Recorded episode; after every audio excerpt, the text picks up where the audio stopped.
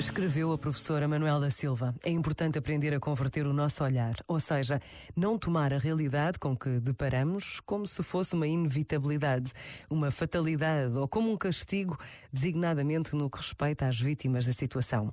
O Papa Francisco interpela-nos a vencer a barreira da indiferença diante do que se passa à nossa volta e a ultrapassar o apego que porventura tenhamos ao nosso lugar de conforto, que nos induz a ver a realidade como desejamos que ela seja.